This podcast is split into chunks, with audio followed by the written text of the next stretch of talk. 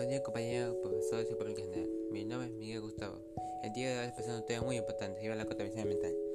¿Qué es la contaminación ambiental? Es cuando el ambiente está siendo contaminado por residuos sólidos, ya sea artificial o natural, lo que conduce a que el ambiente esté contaminado y no sea saludable para las personas, afectando tanto a la salud y a sus derechos. La contaminación ambiental se caracteriza por tener un efecto negativo en el planeta, provocando fenómenos, enfermedades, etc. Las responsables de mayor impacto negativo del ambiente son las personas, porque contaminan el ambiente de diferentes formas ejemplo, contaminación del suelo, contaminación de aire, contaminación de agua y la, la caza de animales. Nos llevan a tener graves impactos en el ambiente, al lugar como nosotros, creando así el calentamiento global y otros graves impactos en el ambiente, que pone riesgo al desarrollo sostenible. ¿Qué es el desarrollo sostenible? Es cuando las personas pierden los recursos del planeta, afectando a la, a, la generación futura, atrayendo enfermedades y un ambiente contaminado. No es tanto pedir un momento de reflexión sobre nuestro planeta, ya que es el único lugar